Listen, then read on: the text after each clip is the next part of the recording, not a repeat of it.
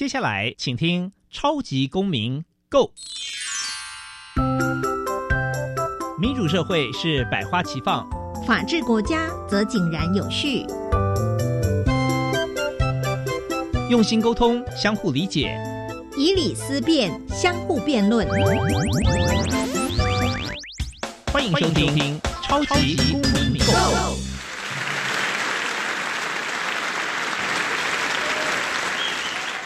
各位听众朋友，大家好，欢迎再次收听《超级公民购》。《超级公民购》呢是由教育部所委托，由国立教育广播电台以及财团法人民间公民与法治教育基金会联合直播。我是节目的主持人苏格格苏明祥。本基金会以民主基础系列以及公民行动方案系列两大出版品为中心，期待下一代有能力积极参与并关心民主社会的运作。此外呢，我们出版的两本书，第一本是《老师你也可以这样做》，第二本是《老师我有话要说》，针对校园中常见的问题，提供相关的法律以及教育观点。此外，我们每年固定举办全国公民行动方案竞赛，不定时的举办教师研习工作坊，希望与社会各界合作，推广人权法治教育。接下来进入小小公民庭看厅。小小公民庭看厅，在这个单元，我们将会带给大家有趣而且实用的公民法治小知识哦。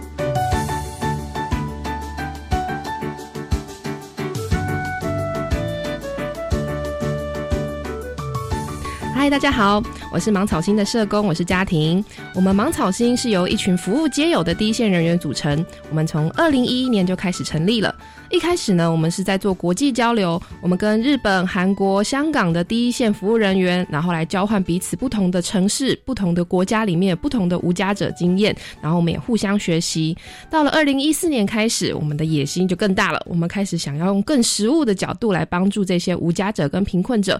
我们就做了自立资源中心，让他们有地方住。我们也开始了各种有创意的方案，像是培训他们做导览，像街友导览、街游，或者是培训他们啊到弱势的家庭去服务，像是起家工作室。然后呢，我们也举办了一连串跟社会大众对话的活动，像是流量生活体验营，也有跟社区互动的假巴维共识餐桌。我们希望可以透过更多的体验跟交流，让外界可以更了解无家者更真实的样貌。嗯，我们期待可以透过这些方案的推动，培力我们的服务对象，除了足以自立以外，还更可以让自己对这个社会发声。接下来进入公民咖啡馆。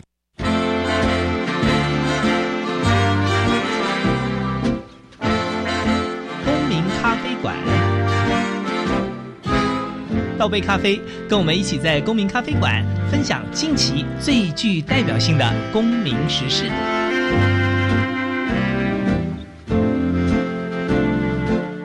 各位听众朋友，大家好，欢迎再次收听超级公民购。那我们这个单元呢，要进行的是公民咖啡馆。那持续为您邀请到的来宾呢，是我们在上个礼拜哦，有来到我们节目现场。那他可以说是散发光与热，他在这个无家者的生活，也就是我们俗称的街友啊，在那样的一个艰困的一个一个环境里面，我觉得他把那个光明、把那个爱以及存在的意义。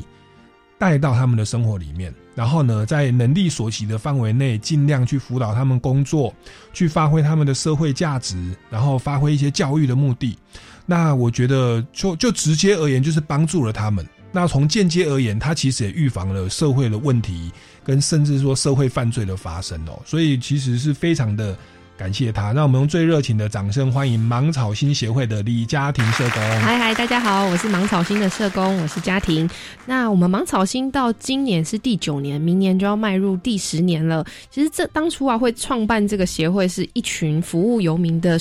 第一线公部门的社工，他们也觉得，好，你知道民众啊就会打一九九九，然后跟他们说，呃，哪里哪里发现有游民，很想把他们赶走啊，叫社工去啊，想办法安置他们。这些民众很多人不是真心的想要这些游民得到服务，他很多时候是想要把眼前的游民让他们想办法。塞，对对对，嗯那只是社工是用一个比较软性的方式这样子。那可是这些社工们，其实你就会遇到一个状况是，这些游民他本身第一个他没有意愿接受安置嘛，那第二个是他在这里他其实也没有伤害到任何人，他只就住在这里，他没有打扰任何人哦，只是旁边的民众观感觉得他不好，那社工呢就会被很多的压力要求要去把他们想办法，反正就让他们不要出现在街头就好了。可是这些社工，他们就觉得一定有哪里是可以再多做一点，可以让民众更认识他们，不要光看到游民就害怕，所以他们就组了这个协会。那一开始的确，这个会议是在办国际交流的，呃，有一个活动叫做 ICN 东亚包容城市论坛。这个东亚包容城市呢，它有香港啊、日本啊、韩国，还有呃很多不同国家的社工跟呃在做。租屋居住议题的专家学者教授们合起来，那他们会去不同的国家参访，看那个国家的无家者相关服务，或者是呃居住正义是怎么被落实的。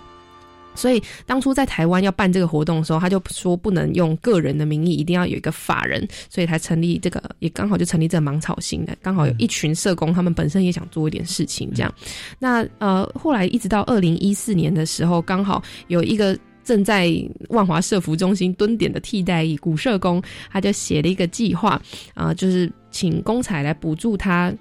呃，做游民的收容，这样，那这个钱也下来了，所以我们芒草星就开始来做游民收容。那在做游民收容服务的时候啊，你很常会遇到旁边的邻居，他会觉得，哎呦，你们这边哦，常常有一些不三不四的人进出，好可怕、哦，他会有一些担心跟误解，所以我们就想说，哎，我们要来敦亲睦邻，所以我们那时候就办了假爸爸的这个餐桌，会每个月有一次，然后跟附近的邻居啦，或者是跟不同的单位一起吃饭，那。不只是让他们认识我们呢，也让我们的服务对象认识不同的议题。那个时候蛮有趣的、因为我们的服务对象们很多时候是一群五六十岁的老艺年老的男性们，他们很喜欢抽烟。其实一些呃政治很正确的团体来拜访的时候啊，他们都没有什么兴趣，他觉得那个是一般人吃饭，他觉得自己是游民，他就会装一装去旁边吃。可是有一次啊，有一个团体叫做呃台湾烟权促进会，他觉得在台湾抽烟的人实在是很没有人权，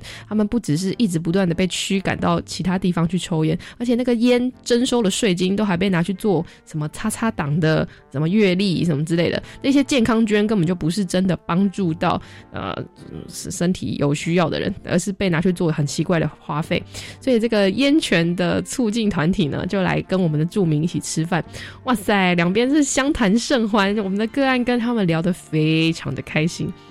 然后呃，他们也就是这时候就觉得哇，这跟做这个假霸位共识餐桌真的是蛮有趣的。然后后来呢，我们在街头上面发现有一些个案，他其实是有特殊技能的，比方说他以前曾经是水电师傅，曾经很会木工，然后很会。不同的专业是我们连我们社工都不会哦，然后那何不把他们变成一个工班，然后聚集起来？万华这边有很多很弱势的，什么独居老人呐、或者是家境清寒的一些啊单亲妈妈等等，那就让我们这些个案身上的技能去服务他们。所以我们后来就做了这个起家工作室。那起家工作室的成立，其实也很感谢台大的创创，就是他们一群很努力的学生然后，一起来帮忙。现在真的很多学校的老师跟学生都对游民这议题很有兴趣，然后他们也一起来帮助。所以我们的服务对象呢，就真的进到弱势的家户里面去帮忙修缮。他们很多人以前都是接受资源，或者是呃就觉得我好像只能靠领补助、领别人给我的东西，但是他发现自己是有能力去把别人的生活给提升的。像印象很深刻，他们有一次去帮一个小妈妈家里面做修缮，那个小妈妈家里面非常的。一贫如洗，地上还会有老鼠跑来跑去，因为没有婴儿床，所以小孩还直接放地上，然后跟那些就是会有老鼠跑过去那样程度。然后师傅看了也觉得很不忍心，哎，怎么会有人住在这里？老实讲，我住街头可能都还比这里好。他们去帮他装冷气，然后把家里面修缮完之后，那个空间变得更适合小宝宝。师傅就觉得很开心，哎，我有这个能力可以去帮助别人，所以不只是装修别人家，同时也是让自己意识到自己有能力去助人，这样。所以我们做这个起家工作室，但是今年是没有啦。今年是因为我们的那个经经理人他回去接家业啊，这个计划就先暂时结束。其实要找到起家工作室的经理人很不容易。第一个是我们社工的薪水真的是很少，我们社工薪水大概一踏入这一行就可以算出来了。现在起薪三四九一六，大家觉得哎三四九一六不错啊，跟一般大学生相比，哎你有可能到四十几岁还在领这个很。基础的欠这样，所以虽然社工是一个听起来很像到处都有工作机会，但是到最后可以留下来的人，你要不是家里没有欠钱，要么就是很安贫乐道的人这样。我怎么讲远啊？对，但是请家工作室的经理人，你一般市面上会修缮的人，其实薪水一定都比社工的薪水还要高，所以你要找到一个经理人是愿意呃领这么低薪，然后去做这么多事情，因为个案会出包嘛，还有可能会做了什么，或者是不做什么就突然不能来，你要有那个专业技术，可以把师傅突然产生的空缺给做起来，那你还要有社工这个积极关怀、资源连结的精神，是真的蛮不容易的，所以这个计划目前是没有做。那我们也芒草清除了在做直接服务以外，所谓的直接服务就是让个案可以过得更好的各种事情，什么法律咨询啦、就医就业啦、找工作啊、租房子这种，我们也做很多呃社会倡议的事情，像比方说，我们除了呃。办演讲啊，带导览以外，也有出书，然后也有办展览。像我们今年就跟很多的 NGO 一起合作，像人生百味啦，那梦想城乡啦，然后很多呃不同的领域，甚至是金藏，然后生藏，还有呃都市原住民等等不同的议题一起合作，办了贫穷人的台北这个展览。那很多人都会想说，为什么你们不好好的去服务游民就好，还要做这么多很花俏的事情？是因为我们发现，如果你只有在服务他们，比方说你很努力，花了半年、一年的时间，终于让他成功的。呃，拿到了身心障碍手册，好像有补助金，就可以努力朝租房子前进了。可是今天他在去找工作或者是找租屋的时候，房东一听到他是游民啊，他立刻面临的这个歧视，社会歧视没有被改善的话，他其实永远都回不去我们这个社会。那没有任何一个 NGO 是有办法永续的养一个人，养到他老，养到他死。我们也不可能一直的养游民下去，一定是要让他之后可以成功的回去租房子、找工作。所以，如果我们只做游民服务的这一块，那这个社会污名没有改善的话，其实个案还是回不去的。所以我们才要做很多社会倡议的事情。那我们呃，除了刚刚讲的这个。贫穷人台北以外，我们也参与很多居住方面的呃运动，像比方说，我们会跟崔妈妈 Hours，然后一起探讨居住正义，然后社会住宅的分配等等不同的议题。那你们也有一个活动叫做贫困者唱权运动，对对对，就是刚刚讲的那些啊贫穷人的台北啦，或者是跟呃潮运他们加入那个居住的连线，其实都是一种唱权运动，它就是社会倡议的一块。是，哎，那我也蛮好奇的，你们做了这么多，哎，我是对于你们的名。称呐？为什么叫芒草心？它有什么特别的意涵吗？芒草心是因为当初创办的这一些第一线的社工们，希望我们的服务对象他的。生命的韧性就像野地里面的芒草一样，不管怎么样，就是受尽了各种摧残，你都还是可以像芒草一样坚定的活着。这样子，OK，对，我觉得这也是一种祝福啊。我们芒草星从创立到现在，居然活活九年，明年要第十年，居然还活着，也是很厉害。因为我们中间也曾经被议员盯上，然后也曾经啊，就差点要断吹过，因为服务游民的组织嘛，你那个一个。那个捐款的金额没有到位的话，你发不出薪水，很容易就拒拒。多多少的全职的社工？我们目前为止有十个工作人员，然后有八个社工，然后正职社工两个兼职，所以这样子还可以活下去，真的是要很感谢大家的。所以也希望大家可以多多的捐款支持我们。对，你看他们做了这么多的事情，而且还有什么导览啊，还还有很多教育的意义，然后连工班哈起家工作室，还有很多直接的服务，法律的，对不对？然后医疗。的对对，然后居住的，然后又办了博览会等等哦，然后也包含弄这个这个贫困者的唱权运动等等，然后居住正义，对，那那等等这么多的活动，其实是非常的有意义。那如同我一开始所说的，它其实对于从社会的。公共安全层面，因为我要我要说服我们听众朋友啊，我们一般都说，哎，那些人喝卡喝酒哈，怎么不去工作，从我眼前消失，是一般人的观念是这样。对对对，那那那其实，如我们如果这个这个，其实是要也也告诉他，最少最少，如果你们对于这群人，你会觉得不不能够那么去理解他的话，其实就可以说可以邀请他们到学校里面，我们社工是会陪同嘛？对对对，跟他讲的这个这个，你说是就是真人图书馆，对真人图书馆。呃，我们现在有网站可以预约，然后这个网站你就打街游，街上的街游览的游，然后我们的网站上面会有我们不同的活动。我其实蛮推荐老师们可以来试试看真人图书馆，因为它呃有不同的讲师可以选，然后而且我们也会有社工进到学校里面，然后跟他们介绍游民是怎么产生的。那如果你今天身为一个呃想要帮助他们的人，你有什么方式可以帮忙他？我觉得可以让学生有蛮好的对贫穷议题的认识。那这些议题其实也不一定是说你不帮忙这些人，他们以后就会变成社会的乱源来来就是产生我们人生，也不不一定都是那样。有可能是在我们自己跌落谷底的时候，你自己曾就想到，哎，有这些资源可以帮忙你。比方说，像我们去学校演讲的时候，小胖在跟大家介绍完他的人生，啊，我们社工就会介绍说，大家有没有听过一九五七福利咨询专线？很多人是没有听过这个福利咨询专线的。那如果小胖当初在抢银行之前、抢超商以前，有先听过一九五七福利咨询专线的话，他就不需要去花六年的时间去治好背后的顶啊。所以我们。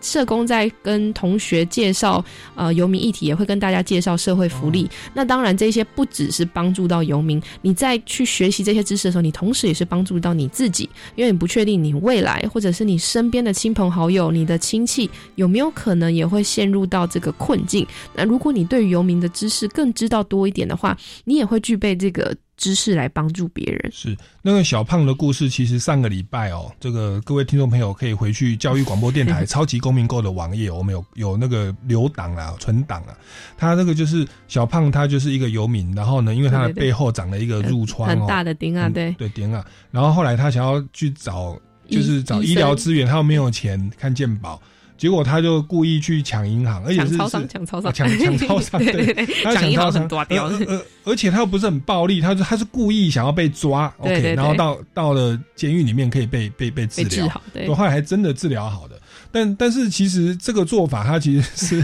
是有有一点浪费司法资源，对，其实我们可以做直更直接的嘛，他就。打一一九五七福利咨询咨询专线，那这个可能很多人都不知道。对啊，所以大家你一定要把一九五七福利咨询专线记起来，这样。然后，如果你遇到什么样急难的事情的话，你也可以到区公所社会科去申请急难救助。千万千万不要自己一个人盯下来，这社会上是有很多的资源是可以来帮助大家的。那除了虽虽然你现在有可能不需要，但你把它记下来。如果你旁边遇到有需要的话，你也可以跟他分享这些资源，这样。是，然后包含说真人图书馆，其实就是这个。呃，无家者哦，就是游民哦，他们可以到要不到到学校去去去去分享。嗯，那其实我们的听众朋友也可以去跟我们芒草新协会这个。报名参加这个体验营，对不对？两天一夜的体验营，对对体验营是比较哈扣一点了因为还要睡外面。我觉得老师可能会比较担心学生的安全。但如果是真人图书馆，应该就蛮合适的。然后，如果你学校经费上面有困难，因为我们有接受乐施会的补助，所以其实我们是有一些公益的场次是可以帮忙的。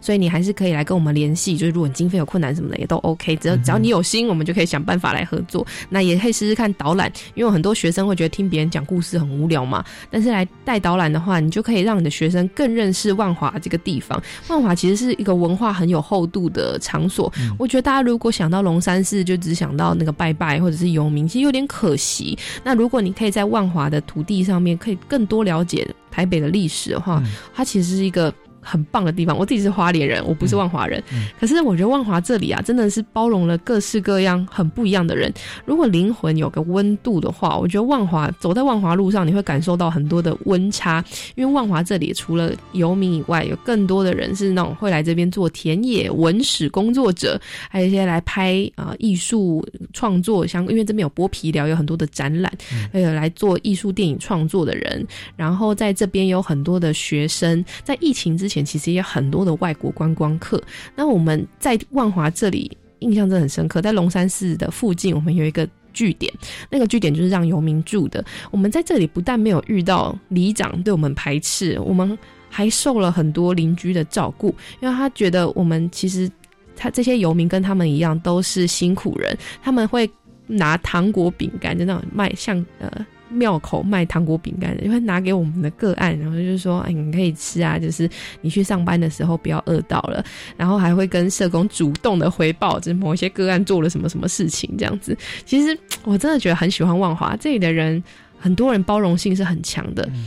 苦过来的人有两种完全不同的分类，有苦过来的人，他就会觉得我以前那么辛苦，那你应该也要做得到。他对于辛苦人反而更不能或更无感。但有一类苦过来的人，他会觉得如果当初有旁边的人对他多伸出援手，多做一点，那他当初就不会这么辛苦了。所以当他面临到辛苦的时候，他反而愿意做更多。这是我在万华这边的观察，大概有这两类。我觉得这是一个很温柔，然后很。包容的地方，你说是灵魂有厚度的，嗯，是因为我们有部电影叫做《蒙甲》，就是它其实就是一个古都嘛，对，它其实有一些在地的帮派文化等等，所以它其实是要，然后又有龙山寺，还有一些这个很特别的一些文化跟历史，那那确实是有一个一个厚度在哦，蛮蛮好奇的，就是您您说那些游民他们可以当导览者，我我本来以为说是。导览一般民众去了解游民的生活，可但是其实是导览他们去了解万华的在地文化跟历史。对对对。但是这个部分，因为他们很多是在地人吗？还是他们对这一块有特别的？你说被导览的，还是你说我们导览员吗？导览的人。哦，导览的人他很多都不是在地人哦，他是呃从其他地方来万华这边流浪，但是他们长期居住在。对对对对 对。然后他可能以前也是在这个什么饮酒老街里面做某一些工作，所以他就可以很。跟大家介绍可能呃，里万华里面的茶室的文化，但万华不是只有茶室文文化，那他可以很细节去介绍这些万华不万华不同的文化。然后在介绍的时候，他也不是只有讲说啊，这个剥皮寮它的历史是什么，他会讲说他自己以前在剥皮寮的某一个慈善单位，他被怎么样的帮助，所以你就不会只是好像在听一些维基百科或者是网络上面就有资料，没有没有，它里面有人真实的故事，所以我觉得这个是很珍贵的地方，因为如果如果你要听那些很硬的导览，现在世界上市面上太多了。可是如果你站在你面前的人，他不是跟你讲外界故事，他是跟你讲他自己的事情，然后你们两个产生真实的互动，我觉得这就是个很感人的地方。我们有很多的游客，然后他呃听完导览或听完真人图书馆，他就会跟我们的导览员还互相留呃联络方式。然后之前我们其中有一个个案。呃，阿和他之前生日的时候，还有游客寄那个猪脚面线来给他吃，这种互动真的是很可爱，好像把他当阿公一样，然后两个人就产生连结。我们很多服务对象是很孤单的，所以可以透过这些连结，让他们变得生活比较开心。我也觉得这是一件很珍贵的事情。好，那这个芒草心哦，还做了很多的事情哦，也包含说对无家者的很多的这个生活模式的的了解，以及很多他们的案例故事分享哦。我们先进一段音乐，待会再回来请教一下家庭哦。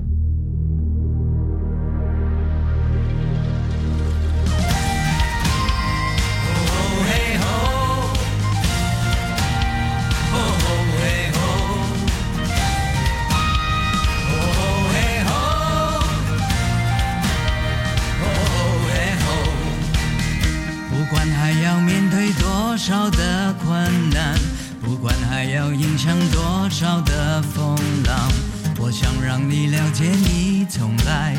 不孤单。不管还有多少恐惧在扩散，不管还有多少不安在弥漫，我祈求你永远不会失去盼望。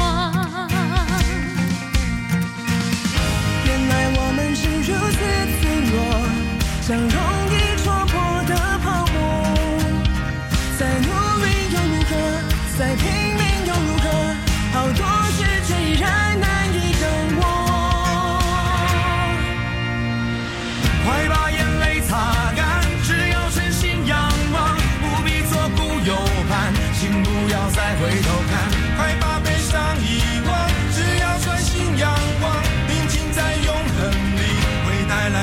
平安。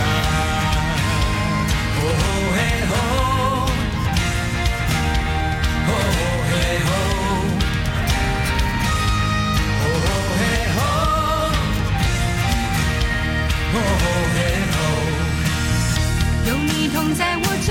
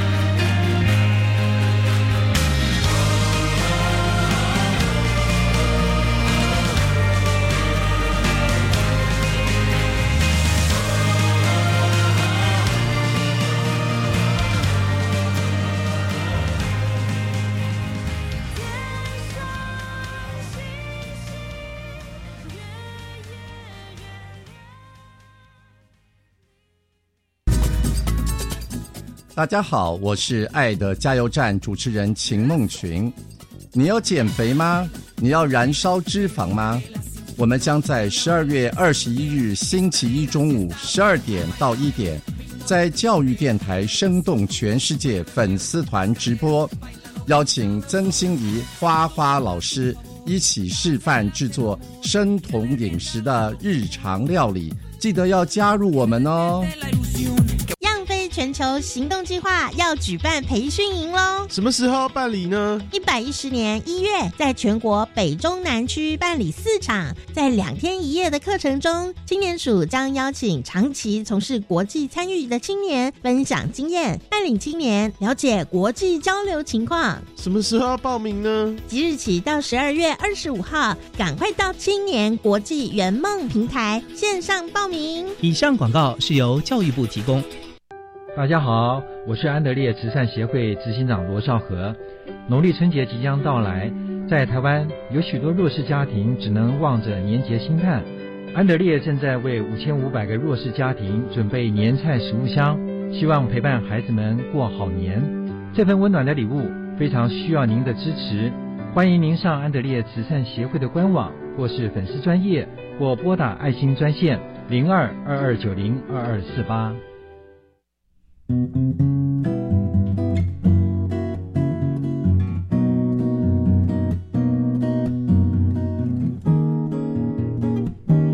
是苏命苏米恩，你现在收听的是教育电台。我朋友嘛就爱教育电台。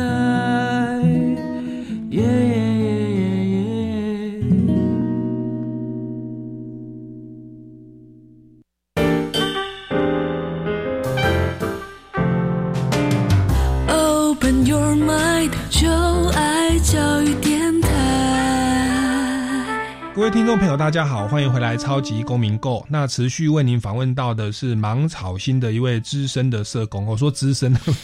哦，因为就是应该从头到尾都参与的啊，就我们的李家庭社工哦。那他参与芒草心的工作，服务皆有，我感觉他是不遗余力，乐在其中，真的把把他们当家人一样哦。所以其实这个我也是非常的感动。那我相信他的这种热情哦，这种爱心也是感染的我们的听众朋友。那刚刚就提到他讲了很多的这个马草心在做的事情哦，那是不是还有一个是有一个四小时的 RPG 活动？蒙甲走状，对这个蒙甲走好啊。这个蒙甲走状一开始会开发出来，是因为我们真的觉得一直在听导览员或者是听真人图书馆的讲者介绍他人生故事，嗨，毕竟还是不是你自己去选择去自己去做出来的事情，还是有点无聊。所以我们就想说啊，那我们要让听众更认识这些人，我们就让他直接来扮演无家者。可是又觉得好啊，天哪，让每个人都去参加流浪生活体验营，这真的是太哈口了。毕竟你真的是要花两天一夜时间睡街头，也不是每个人都有动力做这件事情。而且大家想要好玩一点，不想要人、人生沉重的事情已经太多了，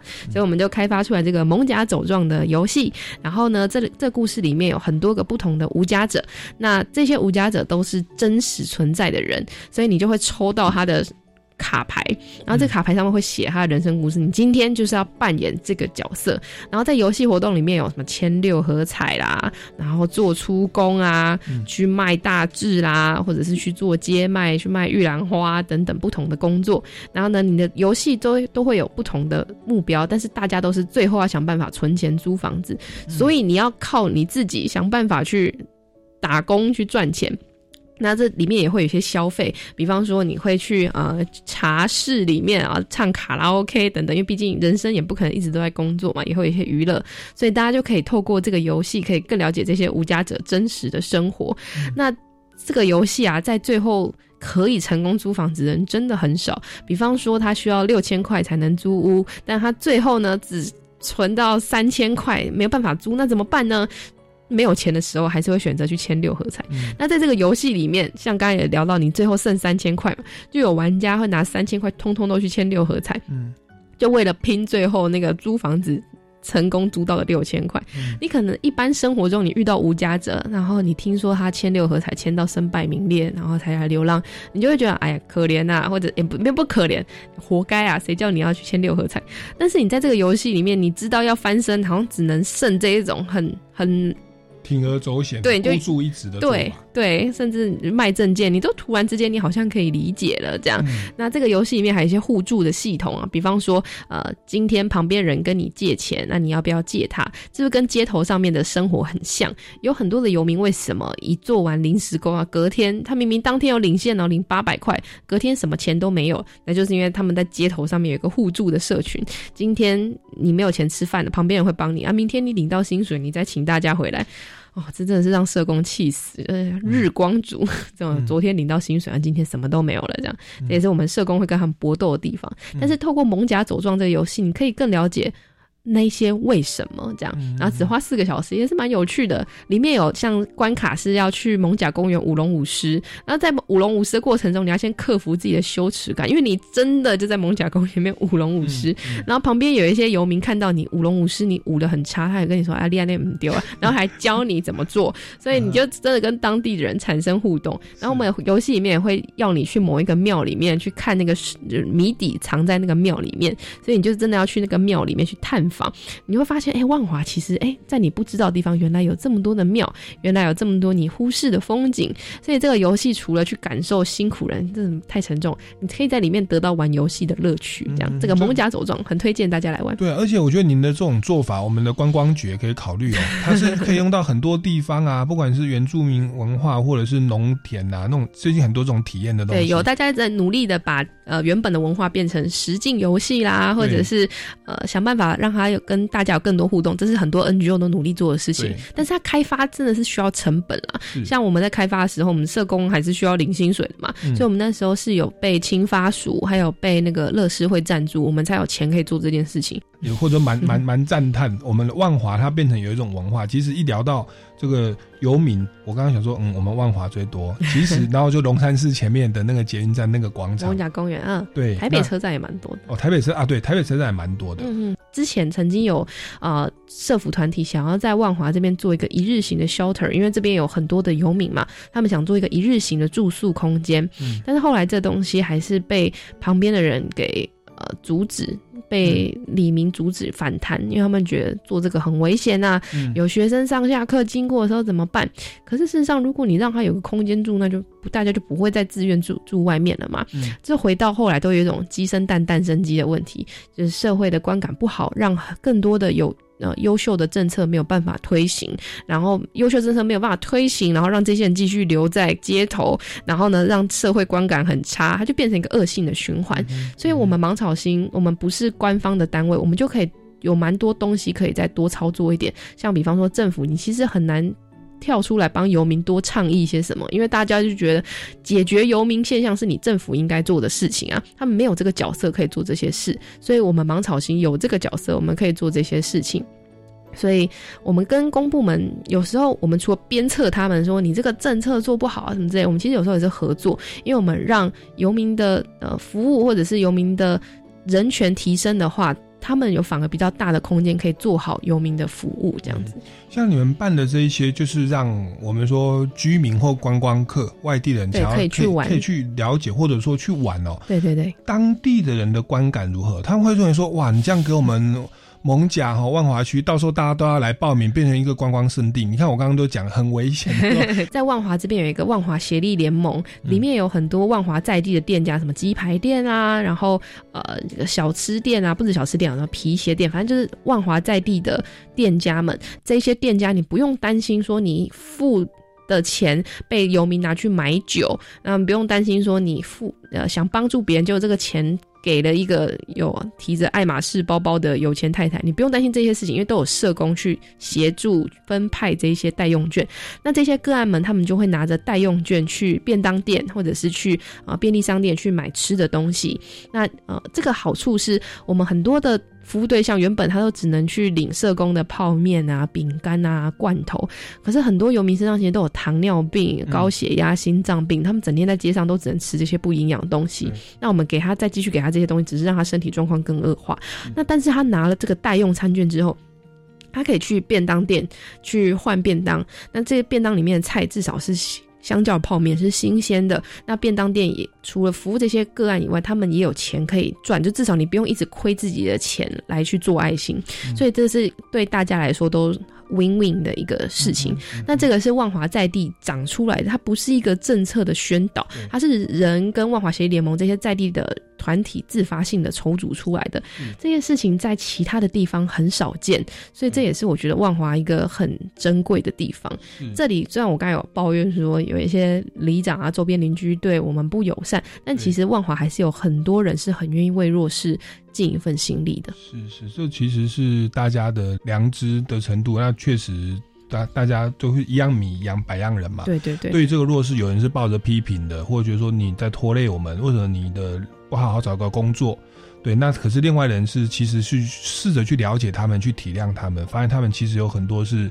也许他也不得不然到了那个现象，到到了这个状况。那到这个状况该怎么办呢？我们是一昧的不把他当人看嘛，把他当流浪狗嘛，还是我们其实可以做一些更积极的事情，把他在那样一个处境，把它更提升，变光明。然后你刚刚说过导览，他可以当讲师，也会有一些收入，也许他就有有地方住了，他也许就反而减少了。那个这样的一个问题哦，对，而且他还带导览，还让万华的观光文化可以更兴起。然后旁边的商家还得到了赞助。对啊，其实我我我听到现在，我都有点想说，哎，我要重新来认识一下，我原来有这样的一个一 冲动，对，一种译译文的那种心灵之旅。我们想要来找芒草心协会哦，那请大家也可以来多多支持。好，我们先进一段音乐哦，待会再回来节目的现场。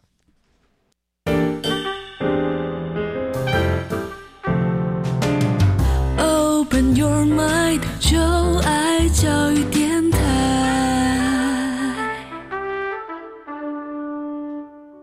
各位听众朋友，大家好，欢迎欢迎回来《超级公民购》。那这个单元还是公民咖啡馆，为您邀请到访问到来宾呢是芒草心协会的李家庭社工哦。那他刚刚跟我们聊到了很多他们这个协会做的事情哦，那其实都激起了我个人哦，还有我相信很多听众朋友也会想要多去了解这样的我们说是一种文化。或者说是一种特色哦，那值得我们去关注，也可以去为为为这样的一个一个族群来奉奉献出一些心力哦。那在这边也想要请教一下这个家庭哦，您您关注了这么多的无家者哦，有没有？那那你刚才提到说他们有这个到学校里面去去去演讲，分享自己的故事哦，嗯嗯，那是不是有一些人的故事，您觉得是对于我们听众朋友也是有帮助的，或可以带来一些更好的回馈的？哇，有帮助，我觉得不真的是不一定有帮助，但是 我觉得这 至少拓展人生的一个一个见，对，印象很深刻的倒是有这样。像比方说，我在做游民领域之前，我其实很难理解为什么有人有家还不回去住，然后还要在街上在那边，就是看起来很可怜，是不是在博取同情或者想要乞讨？我其实有一点负面的观感。可是，在做游民这个领域之后，发现其实真的有蛮多人是有一些人的确是有家的，他那个家是有租房子或者是有朋友家。借住那个状况，其实家里面不管是租环境或者是朋友家借住，那个环境都蛮差的。不知道大家有没有看过香港的瓜居跟龙居？嗯，很多时候都是那种房东把什么楼梯下面的那个叫什么置物空间，你家可能拿来放扫把，然后房东就把它隔出来，然后租你六千块。你想说，哈天啊，有这种。有这种环境这么差，为什么还要就住在台北？你要不要去台中还是什么地方打拼？可是这些人呢，他住在蒙甲公园或者住在台北车站附近，他知道有哪些地方可以吃免费的东西，然后他呃。知道他身体不舒服的时候，可以去哪个社服中心去找社工。对他来讲，在这些地方虽然看起来房租很高，可是是他生存成本比较低的地方，所以还是有很多人冒着很高很高租金的风险，就是还是要留在台北，因为这里的对他们来讲，可能物呃社会福利机能对生活机能社会福利比较好，这样子。的确有，在台北，呃，在全台湾，不是每一个地方都有游民收容所。我们这里曾经听过某一个离岛，然后呢，他们要解决游民问题是怎么样呢？是让他买一张机票，让他飞来蒙甲公园。哇塞，我听到我也觉得哇，真的是因为游民没有像是老人或者是身心障碍有一套中央的法规，没有这个东西，所以其实每个县市的服务品质都很不一样。像有一些县市，就是说他们这个。呃，县市对游民的定义就是没有家人的人才叫游民，可是就只有孙悟空才符合这个定义吧？所以那个县市就号称零游民这样。每一个县市状况都不太一样。那再回来刚刚讲的那个街头上，为什么有游民有家还是要在外面流浪呢？因为在外面除了刚刚讲到，他可能有旁边的人可以给他东西吃以外，另外一个是很多人很怕会孤独死。他在街头上面啊，他如果身体不舒服，或者是倒下去，或者是早上太久没有醒来，警察盘查的时候发现他身体不舒服，还会帮他叫救护车。可是他在家里面的时候，这真的是湿水流出来才会被发现。我印象很深刻，是我年初的时候帮一个个案租房子，这个案其实已经流浪街头好几年，他一直很想租屋，然后我就帮他租了一个房子。那他在里面是蛮稳定的，我也帮他申请了低收入户。到了去哦某一次我回花莲，在火车上面，然后就听到房东打给我说：“哎，家庭啊，你那一天安排进来的那个阿贝啊，他已经三四天都没有出门了，然后旁边的。”那个住户啊，都说有死老鼠的味道。我们听到这里的时候，其实大概就可以知道说有大概就是个案在里面往生。那因为如果你第一个打开门的话，你就要负责去 警察局做笔录，那就是个案发现场，所以会有。比较老、比较懂的房东就会知道，哎，要叫社工来开门的。那但是不巧啊，我又人在往花莲的路上，怎么办呢？我就问房东说，还是你要放到礼拜一，等我回来再再处理？但是不可能嘛。所以房东说啊，那没关系，他就先去好了。就一打开门的时候，那个个案已经往生在床上，已经大概有大概六六六天了吧。那地上啊。床上啊都是咖啡色的湿水，然后上面都还有蛆这样子。那刚好那一次比较不巧，他们遇到的警察不太会处理这个事情，然后就跑很久。那大家会知道怎么处理这种孤独死啊？大家应该不知道。那总之呢，就是警察会先封锁现场，然后会让检察官来相验，会来先确认这个个案是自然死的还是有其他。他杀的可能这样，那如果是呃没有什么外力侵入啊，就走行政相验，就就就来跑一下程序就好了。但是有一些警察比较年轻啊，不知道行政相验这件事情，所以大家就在现场放在那里放几个小时，然后等很忙的检察官过来这样，然后这个遗体呢就会被。再去殡仪馆，然后我们会社福团体会来帮忙联络，有一些专门会替个案免费处理后事的团体，像善愿爱心协会，大家有兴趣的话可以搜寻善愿，善是善良的善，愿是愿望的愿，有很多的民间呃社福团体办后事的时候都是找他们，那善愿呢就帮忙个案呃去处理他们呃。不管是要订殡仪馆啊，还有后面的程序，他们法会什么的，他们都比我们这些社工更了解。那我们社工去还是一样，因为房东的那个地方我们要复原还给人家嘛。哎，但是这个案身上又没有钱，那怎么办呢？所以我们就想办法，因为后世的清洁打扫其实是很贵的一件事情。你知道市面上一个四平大的房间处理这种身后事呃。湿水，你知道要多少钱吗？我这个这个还真考到我，我我出个价一万块，太便宜，太便宜了，因为大家是蛮忌讳这个事情。哎，这不只是忌讳，那个很专业，因为你湿水，大家有想过家里面，对它这个是渗进整个空间里面那个气味分子，然后而且里面还会产生一些有毒的物质，所以它已经不只是心灵上面会忌讳，它还是有到专业的化工的层次去。是，嗯，你猜一下。十万，十万有点多了，四平对，大概一平一万左右，大概四四五万块，对，四三四万是相当一笔开销。对，我们的个案都已经穷到要被鬼抓走，哪可能有那个钱呢？所以我们就想办法联络了那个我们的好伙伴人生百味，他们有一个计划叫做人生万事屋。这个人生万事屋呢，里面也是一群无家者，他们会用他们的劳力 或者他们身上有的技术跟知识来帮助。万事屋的各种委托，所以我就问他们说。可不可以请你们的人跟我一起来帮忙打扫？这样，他们以前其实也没有接过这种 case，然后也不知道怎么处理。可是呢，我们有一个好伙伴单位叫新北市志愿服务协会，里面之前主任黄梅英主任，我就打电话跟他求救，因为我之前在那边工作过，就说主任啊，这个我的湿水要怎么打扫啊？然后我要准备什么啊？就用漂白水刷一刷吗？用酒精吗？然后主任就是很专业，因为他已经处理太多这种游民过世的事情，在游民领域我们没有真正结案的一天，除非他死了，因为。他可能租了房子之后还是会回来流浪，他可能付不出房租。那主任就教了我很多清洁啊，然后如何去除那个味道，就买了很多东西。然后我就我就跟房东还有跟那个人生百味的伙伴，我们就一起去个案家。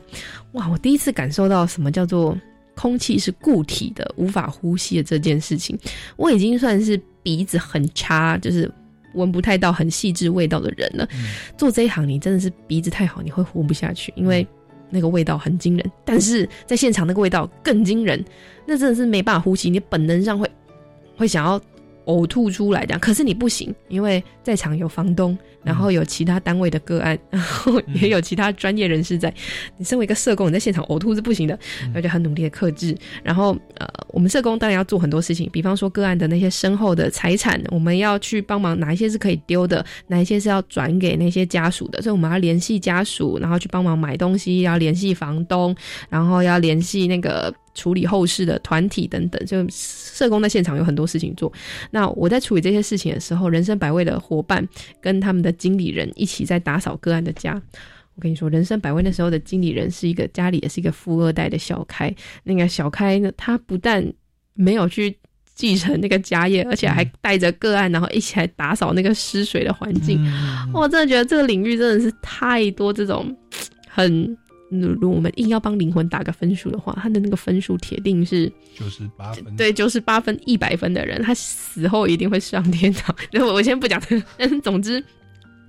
那个人生百味的经理人就带着个案在打扫那个水啊，真的是很像是那个好，我们先不要形容好了，但但是他就把那里不断的扫，然后把他的水弄到后来变。干净。那因为这个东西对于他们要留活动记录嘛，所以你应该要拍 before 跟 after，后来回去报告才能讲他们有花钱做这件事情。然后 after 的那个拍了下，因为房间真的被他们打扫很干净，完全看不出来发生什么事情。原本地上都是一些蛆啊、咖啡色的水啊等等这样，但是他们把它打扫到很像是什么事情都没有发生过一样。然后拍了 after 之后，就问他说：“哎，那？”叉叉叉，你刚刚有没有拍那个 before 的样子？他就说他有拍啊，然后我说哦，那我看一下，发现。画面显示不出来，我就说，哎，你不是有拍吗？他也是 iPhone，怎么可能会拍不出来？然后他就是说，呃，应该是他不想让我们看到他不好看的样子吧。然后我才发现，哦，对，的确是因为我那个个案生前就是一个很害怕会得罪别人的人，然后而且就连那个床垫上面，因为已经有一个印子了嘛，一个人的人的形状。那大家如果丢弃过大型的废弃家具，就知道你那个不是你随便就可以直接丢出去，他们会要求你晚上十点之后再。再把那个东西放在清运的位置上，哇，不得了！那个个案住在夜市旁边，然后那个清运的那个点就是一个鸡排店。我们如果 现在或者是晚上十点，其实都还是生意很好的时候，你把那么重的味道的还有人形 形状的放在那边，一定会被店家对抱怨到死。哎，所以我们就是还要跟清洁队，然后再另外约呃一个比较不那么靠近鸡排店的地方，然后来。堆这些东西，然后我们大家就在那那个店，然后留到晚上，然后一起来把这些大型家具搬出去。那因为怕吓到人，所以外面还用黑色的垃圾袋，然后包起来。然后在我们打扫这些的时候，其实你可以看得出来旁边的人的反应哦，因为它是一个很多穷人住在一起的地方。然后有个老先生慢慢的跺出来说：“你那冲啥？”我说：“哦，不啦，我那倒变扫。”他说：“变扫啥？”然后就说啊不啊，就是变少，我们也 就是很难讲嘛。然后那个阿伯就是说，他就探进去，然后闻到那个味道，他说：“哦，叫我西郎啊，叫我西郎啊！”他就很紧张的就啊大喊着跑回去，然后就连旁边人就一直喊着：“怎么那么臭？”这样。第一时间的这个现场真的是你看了很多不同的人对于这件事情的反应，那也会想，那你到底想要怎么样的活下去？这也是做这个工作会一直对自己人生的叩问，就是你到底要过什么样的生活？这个个案这样子突然的过世，真的是。不好的嘛，我那时候也在自责，说会不会我让他继续在街头上面流浪，然后他身体不舒服的时候，就有旁边人帮他报警，他就可以活得比较久了。还是有一个遮风避雨的家，但是你可能住进去半个月你就过世了，哪一种人生比较好呢？我我没有一个答案，而且我也没有这个。资格可以回答这个问题，就做这份工作到后面啊，像我的前辈县中创办人，我们都觉得他是地藏王菩萨，我从来没有看过他生气。嗯，一开始我就觉得，哈，这是要这么佛的人才能来当社工吗？但是后来经历了这些事情之后，就可以知道，很多时候现场发生的事情，它会像一个嗯往外撑开来一个东西，把你的心脏越撑越大颗，你就比较大颗心脏，你比较能够容纳。不同人的不同选择，然后就会变得比较温柔。我觉得做这份工作很像是一种。修行，所以我有想过，如果哪天死了，可能跟哥的个案一样，我也想说，我还要继续下地狱去当地藏王菩萨，因为我觉得这份工作真的是蛮有趣的，我想继续去做这种帮助人的事情。我们办公室之前还会讨论，就是因为每个社工几乎都有遇到个案死的事，那其他人到底是怎么度过这个死亡的恐惧呢？因为他真的是非常的近。像我那天就是疲累累的回到办公室，因为做了很多事嘛，还要帮忙打扫什么的。然后我就是在沙发上休息，然后会觉得那种心脏空空的感觉。你觉得你好像身上的能量都被抽干了，然后你只想像一滩烂泥一样瘫在沙发上这样。然后我那时候我想做的事情就是我想要去按摩，因为对我来说，死亡象征着跟人再也没有接触的可能性。可是按摩它就会有。呃，人的接触，然后你就觉得那个能量好像可以进来，或者是你把你负面的能量可以给了按摩师，然后按摩师再用他的方式把这个排掉。那其他的社工，有的人是会去呃人很多的地方会走一圈，因为他觉得身上有这个气啊。如果是人很多的话，大家平均一人分担一点，所以他会去闹区走走。那有的人是会希望可以有呃伴侣可以抱抱他，然后有一些人是会可能去喝一杯。啊，有一些人会是打电话跟妈妈说说话，说啊，我真的很爱你啊，什么之类的。所以这一行社工会有很多人，他会用自己的方式来去度过。听众朋友也其实也可以考虑社工这个行业，我觉得它是一个非常丰富的开拓生命的视野。然后我觉得。您的精神，因为你刚刚说社公司说到四十岁可能还是三万四千九百一十六元。没没，呃，现在蔡英文上任之后，他有想办法想要让社工的福利更完善，所以从去年还是今年，我有点忘记，有社工年资元年，不管你以前社工做十年还是怎么，反正从今年开始就是你今年的社工年资元年，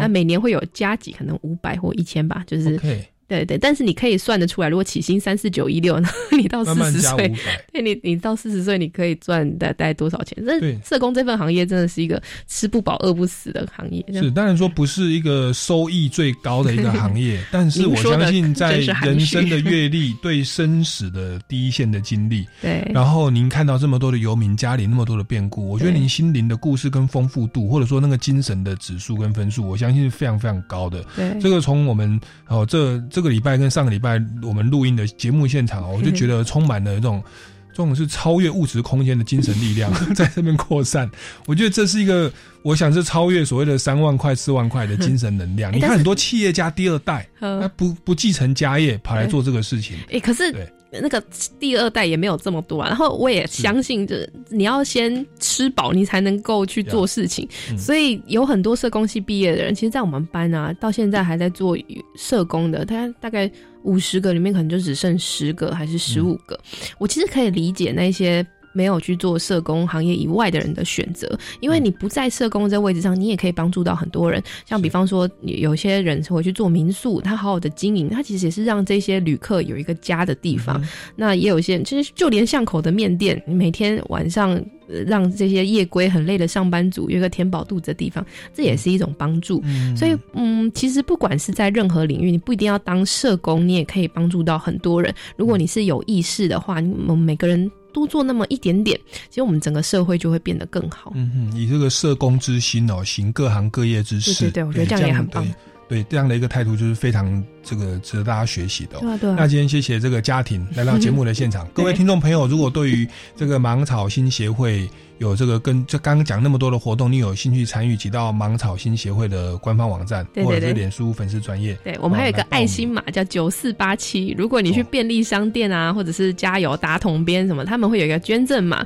然后你有那个不想对发票的话，你就可以说你要输入捐赠码爱心码九四八七，超好记。如果你中奖的话，发票就会到，我们就就我们到我们协会这样，就是霸气来的，就是霸气。另外一个是我们的社工，他是狂新闻的粉丝，所以他就是当初在设定爱心码头就设这个，这样非常非常的诙谐，好记哦。那请大家多多支持芒草心的这样的一个公益爱心的活动。那各位听众朋友，如果对于本节目有任何的建议，也欢迎到超级公民购脸书粉丝专业来留言，或到民间公民与法治教育基金会脸书粉丝专业或官方网站关切相关的信息哦。下个礼拜六下午三点零五分，我们超级公民购空中再见，拜拜，拜拜。